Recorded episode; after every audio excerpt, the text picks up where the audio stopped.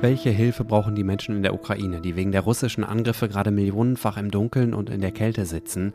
Ein Thema gleich hier im Update von Was jetzt, dem Nachrichtenpodcast von Zeit Online. Und in Deutschland werden weniger Gewalttaten in Beziehungen oder zwischen Ex-Partnern angezeigt. Es ist Donnerstag, der 24. November. Ich bin Moses Fendel. Willkommen zu dieser Folge. Der Redaktionsschluss für dieses Update ist 16 Uhr. Werbung Diese Woche in der Zeit? Die Bücher des Frühlings. 16 Seiten blühende Fantasie. Von gefährlichen Liebschaften, einer Flucht auf dem Mississippi und magische Erzählkunst. Das Literaturspezial zur Buchmesse in Leipzig. Die Zeit, Deutschlands größte Wochenzeitung. Jetzt am Kiosk oder direkt bestellen unter zeit.de/slash Kein Strom, kein Wasser, zum Teil auch keine Heizung. Für Millionen Menschen in der Ukraine gehört das in diesem Spätherbst zum Alltag. Und das bei zwei Grad. So kalt war es heute zum Beispiel in Kiew. Fast drei Viertel der Hauptstadt hatten heute um die Mittagszeit noch keinen Strom. Auch die Wasserversorgung funktionierte nur teilweise und wurde erst am Nachmittag wiederhergestellt. Der Grund für die Störungen ist, dass Russland gestern wieder massiv kritische Infrastruktur in der ganzen Ukraine angegriffen hat. Dahinter steckt die Strategie der Ukraine, den Winter so hart und schwer wie möglich zu machen. Um das zu überleben, hat Präsident Volodymyr Zelensky vorgestern angekündigt, der Bevölkerung mehr als 4000 Wärmestuben bereitzustellen. Helfen will auch der Westen. Ich frage mich, wie solche Hilfe konkret aussehen könnte und habe deswegen mal bei einer Hilfsorganisation angerufen. Lisa Schönmeier koordiniert von Köln aus die Ukraine-Hilfe von Malteser International. Hallo, Frau Schönmeier.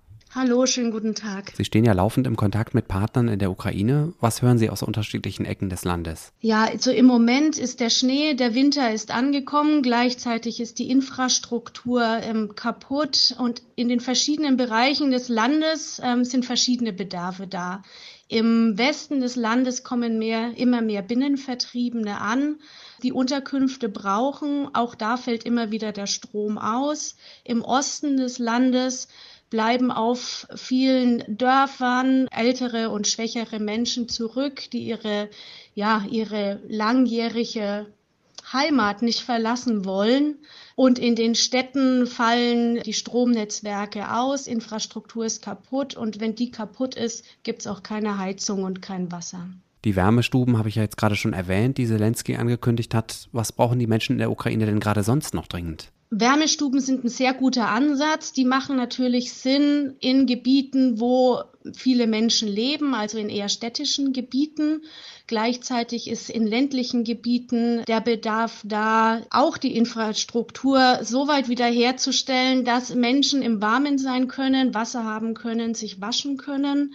Dazu werden unter anderem gebraucht kleine Generatoren, kleine Öfen. Wir kommen in Gebiete, zum Beispiel bei Cherson oder Kharkiv, äh, wo uns Menschen ansprechen, die nach Seife fragen, weil sie sich wochenlang nicht mehr waschen konnten.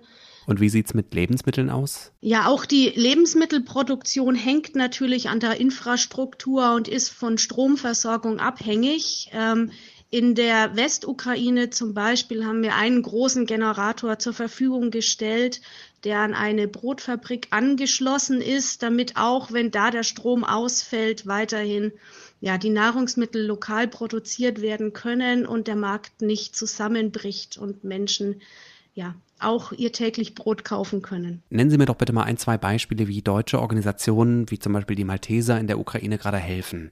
Was ist da sinnvoll? Was ist überhaupt möglich? Wir erreichen noch viele Gebiete. Es sind nicht alle Gebiete zugänglich. Ähm, teilweise die neu zugänglichen Gebiete ähm, ja, werden über LKWs angefahren. Vieles wird noch im Land gekauft. Im Westen des Landes kann man noch Nahrungsmittel kaufen, man kann noch Seife, Shampoo und so weiter kaufen. Das dann in den Osten bringen. Viele der Fahrer sind Fahrerinnen, weil viele Männer ins Militär eingezogen werden. Und im Osten arbeiten wir dann oft auch mit freiwilligen Initiativen zusammen, die dort die Menschen erreichen, die schon lange dort arbeiten und dort bekannt sind und da auch das Vertrauen der Bevölkerung haben.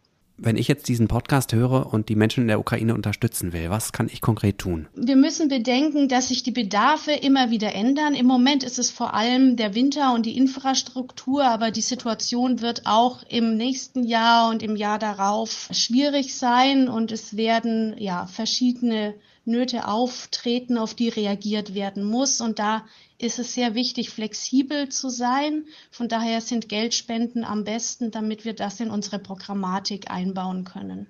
Danke, Lisa Schönmeier von Malteser International. Dankeschön. Die Zahl der angezeigten Gewalttaten zwischen Paaren oder Ex-Partnern ist leicht gesunken. Das Bundeskriminalamt hat heute bekannt gegeben, dass die Behörden letztes Jahr bundesweit rund 143.000 solcher Fälle registriert haben und damit zweieinhalb Prozent weniger als im ersten Corona-Jahr.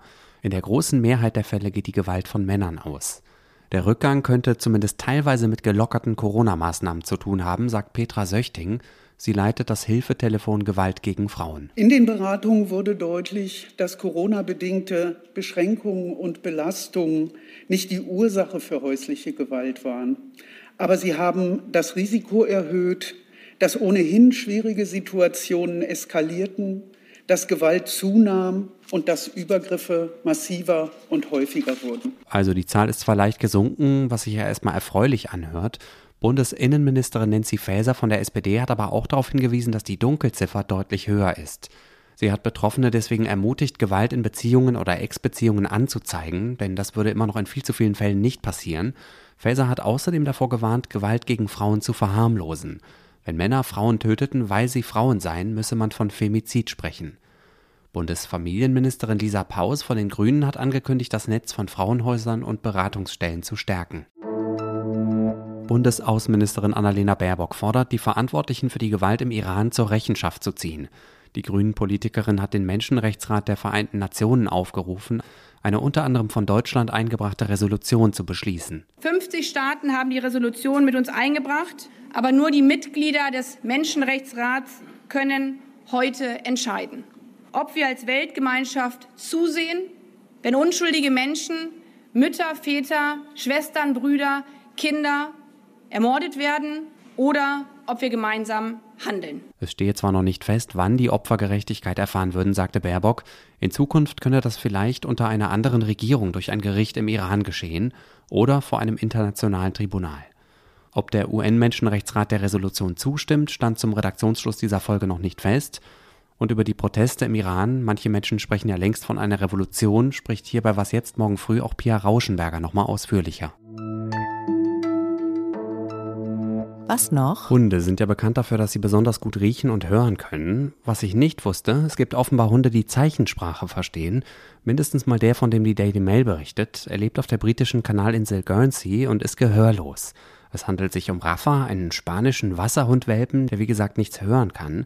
Sein Frauchen, eine Kindergärtnerin, hat ihm innerhalb von nur acht Wochen neun verschiedene Kommandos beigebracht, unter anderem die Klassiker Sitz und Gib die Pfote, aber auch das Kommando Sicher, auf das der Hund unter den Beinen seiner Besitzerin durchläuft, sich dreht und anschließend hinsetzt.